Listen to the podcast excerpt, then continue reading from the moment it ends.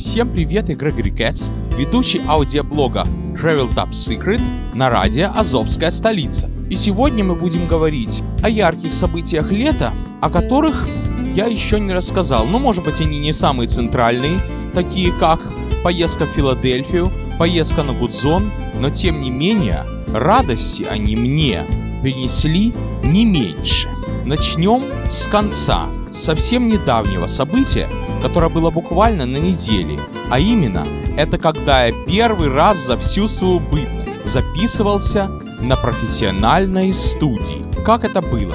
Есть у меня один друг на Фейсбуке, которым я общаюсь. Встретил как-то его, рассказал о том, что я люблю петь, люблю сочинять музыку, люблю переводить. Он мне дал свой интернет-канал на YouTube, и обнаружил, что он тоже любит примерно то же самое. Переводит песни. Я ему сделал несколько переводов, притом не сам пишу, что хочу, а по его просьбе. Ему это понравилось, и он решил меня отблагодарить. То есть выкроить часок, чтобы записать меня на своей студии, притом безвозмездно. Готовился я к этому событию, как не знаю, как конц... первый раз же. И вот, почти перед самым моим уездом в Филадельфию, когда я в разгаре поиска гостиницы, автобуса и так далее, как я вам уже рассказывал, он мне говорит, Гриша, у меня есть окно, придешь, запишешь. Я ему говорю, извини, подождем еще неделю. Да нет проблем. И вот настал наконец-то тот долгожданный день. Вторник, 13 августа, 8 часов вечера. Время запись. Зная специфику местных бруклинских автобусов, у меня часок про запас. Выехал как нельзя вовремя, пересел на другой автобус вовремя, походу сфотографировал высотные дома в районе Кони-Айленда, о которых я еще расскажу отдельно по теме. И вот, уже на часах где-то без пяти, мой автобус подъезжает и плавно тормозит на том углу, где мы условились ждать со студийщиком. И не успел он затормозить, звонок. Звонит Ленина мама, куда ты Лену потерял? Это называется по-одесски «Отцам здрась». И я набираю ее, она не отвечает. Звоню ее отцу, ее сестрам. Не отвечают, я в панике, я в ужасе, где она? Наконец-то удалось мне на нее сестру попасть. И она говорит, я не знаю, это ты с ней. Она там что-то с кем-то говорит. Слава богу, связь состоялась, но потеряла на этом минут 10. Подходит ко мне этот студийщик, уже вышел на поиски Гриши и спрашивает, где ты? Я тебе 10 минут ищу. Я говорю, да знаете, я не знаю ни квартиры, ни дома и так далее, знаю только угол. И когда уже мы с ним едем в лифте, он мне уже так вот настойчиво говорит, чтобы на время записи вырубил свой телефон и только пел. Ну, рассердил я его своими вредными привычками. В Фейсбуке что-то никогда не был таким сердитым на меня. А тут, видимо, я его разозлил. Ну и дела пошли. Сейчас он меня увидит в реале, и я его. Поднялись мы на его 16 этаж, студия 16 этаж. Будем так называть это место. Потому что в целях конфиденциальности я не могу раскрыть ни его имя, ни фамилию, ни чем он занимается. И даже ту композицию, которую мы с ним написали в студии, пока поддержим в секрете. Может быть, как-нибудь потом, в рамках проекта «Музыкальный коридор» она и прозвучит. Короче говоря, зашли к нему домой, вот тебе водичка, вот тебе коморка, вот тебе микрофон, вот тебе слова на экране, пой. И наушники он мне надел, и я пою. Значит, студийная коморка не та, что у меня в квартире, а то, что в профессиональных студиях. Это такая вот комнатка, если вы знаете, размером с телефонную будочку, как была в Союзе, или что было более современно, размером с биотуалет, как в парке. Только вместо унитаза там микрофон. Да и то, в отличие от биотуалета, эта будка с одной стороны стеклена, как телефонная, чтобы ты видел студийщика и чтобы ты мог хоть жестами с ним говорить или через наушники. Потому что я закрыл дверь, он в своей комнате криком кричит. Я не слышу, что он хочет сказать. Вся связь через наушники. И как бы вы догадались, для чего это делается? Это делается для того, чтобы на запись не было никаких шумов от динамиков, никаких шумов от проезжающего транспорта, пролетающих самолетов за пределами студии Тем более студия находится в частном доме. Не в частном доме, но в многоэтажном доме. Вся аппаратная часть снаружи. Первый раз спел, конечно, с ошибками, но знаете, тут все просто. Сделал ошибку, остановились, поправили. Едем дальше. Второй раз спел и третий раз спел. Пел я с драйвом. И с каждым разом больше драйва. Этот драйв он мне внушил. Он мне, грубо говоря, раскрутил не в плане денег, но в плане певца. Что надо петь с улыбочкой, надо двигаться, не танцевать, конечно, в этой будке, но быть в движении, как будто ты в цирке, а не на парт-собрании. Аппаратуры у него целый вагон, целая комната у него обставлена этой аппаратурой. Но времени рассматривать ее у меня не было ни секунды. Занятой он человек, запись окончена, погнали домой. Не менее позитивное и памятное событие этим летом было 24 июля. Мы с Леной прокатились катер в Бруклин Бридж Парк.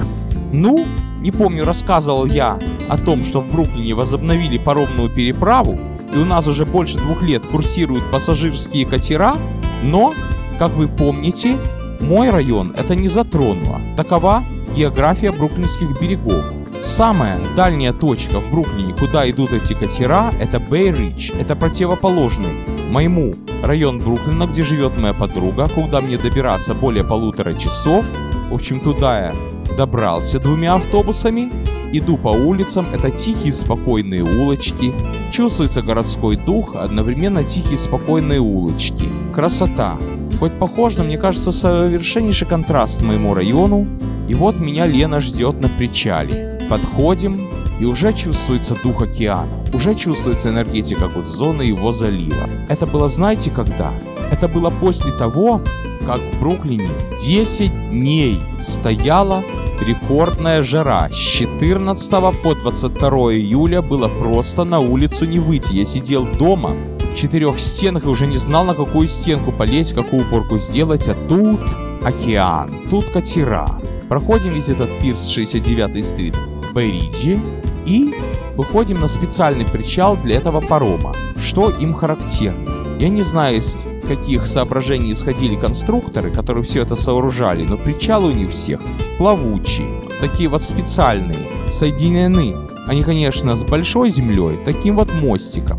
А заходишь на причал, и тебя уже начинают качать волны. И уже немного начинает становиться тошно, но все-таки смотришь на воды, на какой-то недвижущийся объект и чувствуешь, что ты плывешь. Когда подходит катер, трясти начинает еще больше. А за это время ты еще должен купить билет в автомате. Когда смотришь на циферки, на буковки и начинает еще больше укачивать. Но это все не беда.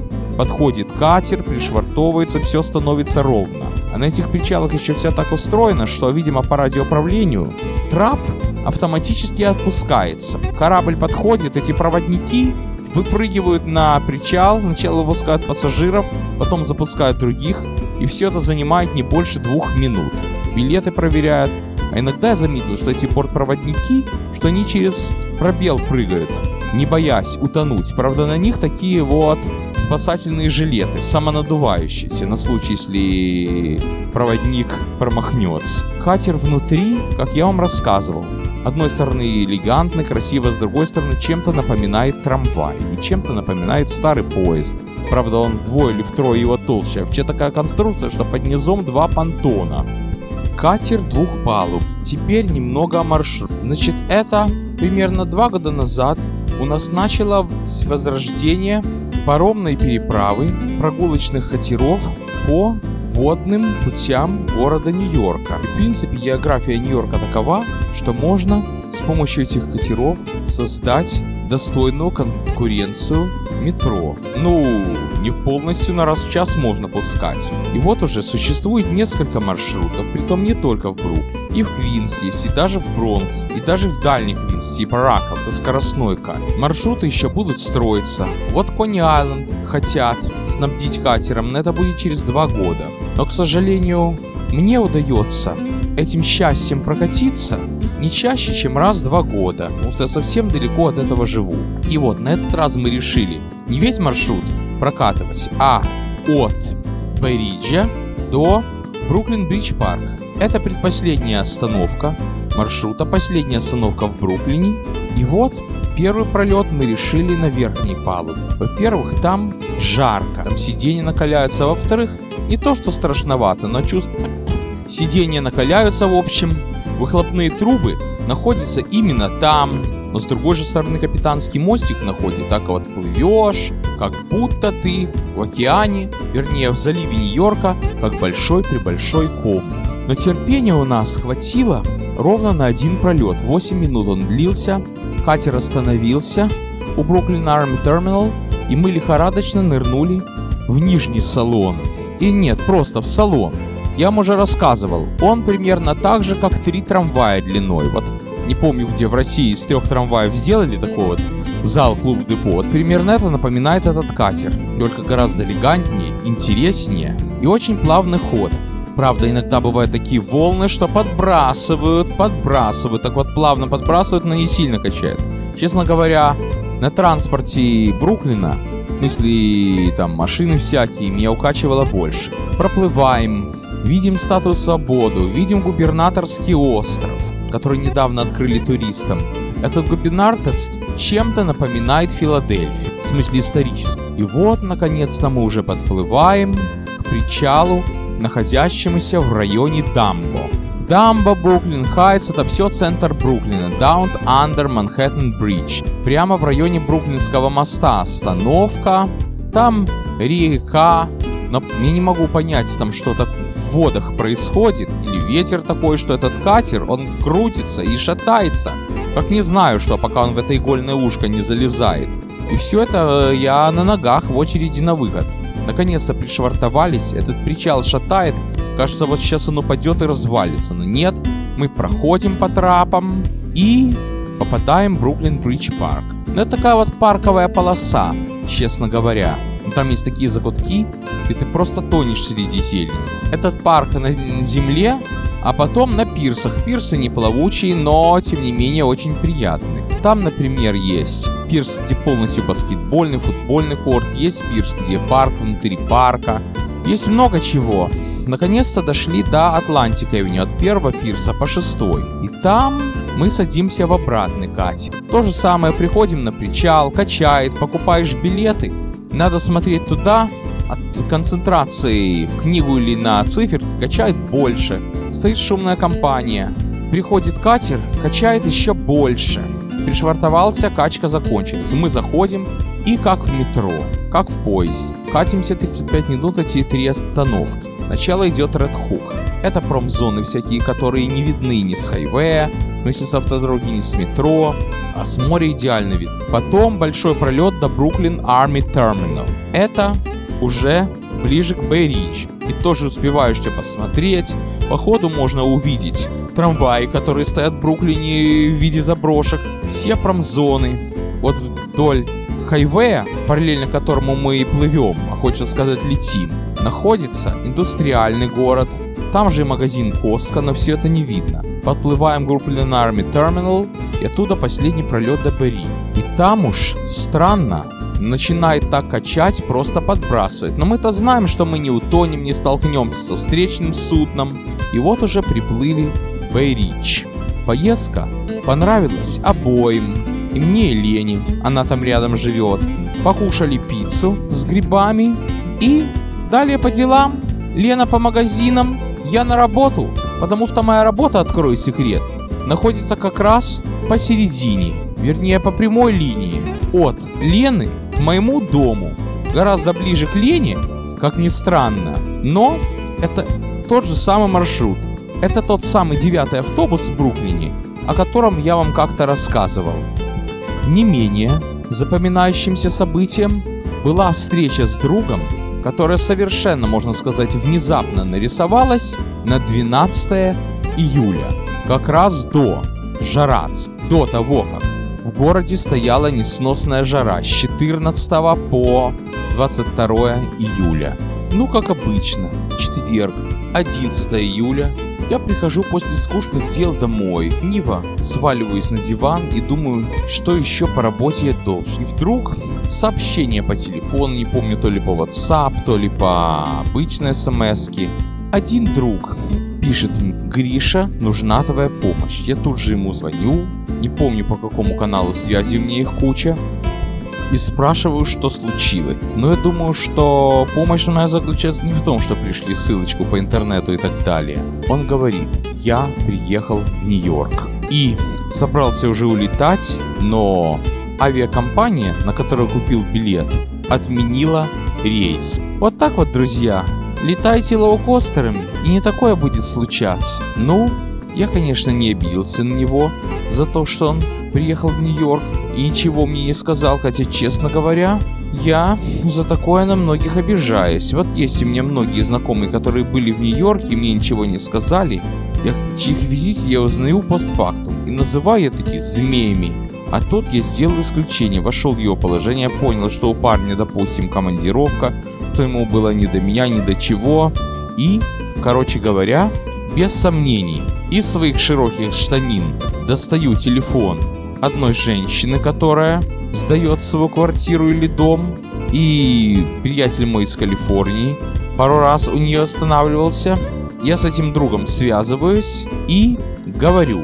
В результате Дима доволен, и эта женщина, сдатчица. Думаю, на этом спектакль закончится, но нет. Ему написал, что если ты хочешь посмотреть мой район, пожалуйста, приезжай, я тебе покажу самое интересное. И вот 12 июля он мне пишет смс -ку. У меня есть время, что-то хотел мне показать. Но я тут сворачиваю свои дела, там, дяде помочь с компьютером, кошке купить еду. И на зло всем непогодам, на зло всем шарац. Я иду к Солт-Маршу, договариваюсь с Димой о встрече, и мы туда идем. Что такое Солт-Марш, я вам объяснял не раз. Это такой заповедник, соленые плавни, который находится в 20 минутах от моего дома, только уже очень редко я стал туда ходить. За те 20 минут, за которые туда дошел, Дима успел и пообедать, и посмотреть кое-чего в Бруклине интересного, и сесть на автобус, сообщив мне его бортовой номер, и приехать на ту остановку, где начинается Солтмаш. Выходит из автобуса, и сразу говорит, ну от Нью-Йорка я такого не ожидал.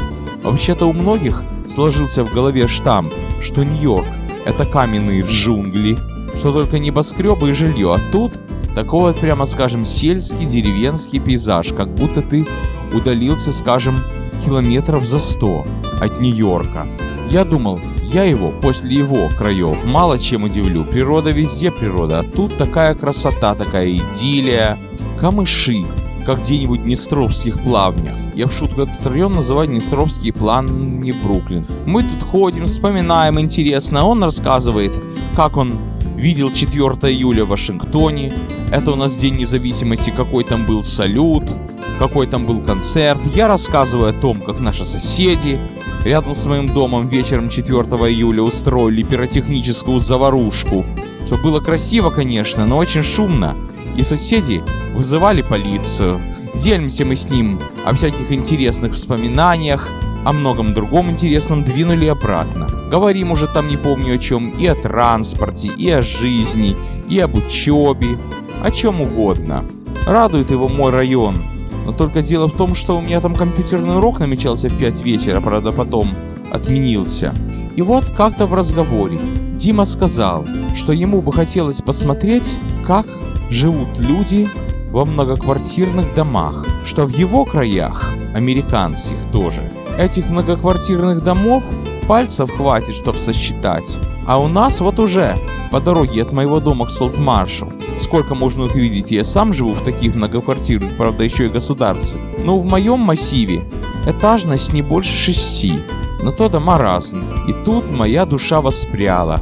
Я уже показываю ему дома эти, смотри, это кооперативные, смотри, это обычные, смотри, это мои, а вот мой только принять тебя не могу, потому что у нас квартира была в ремонте. Но я ему дал полезную подсказку.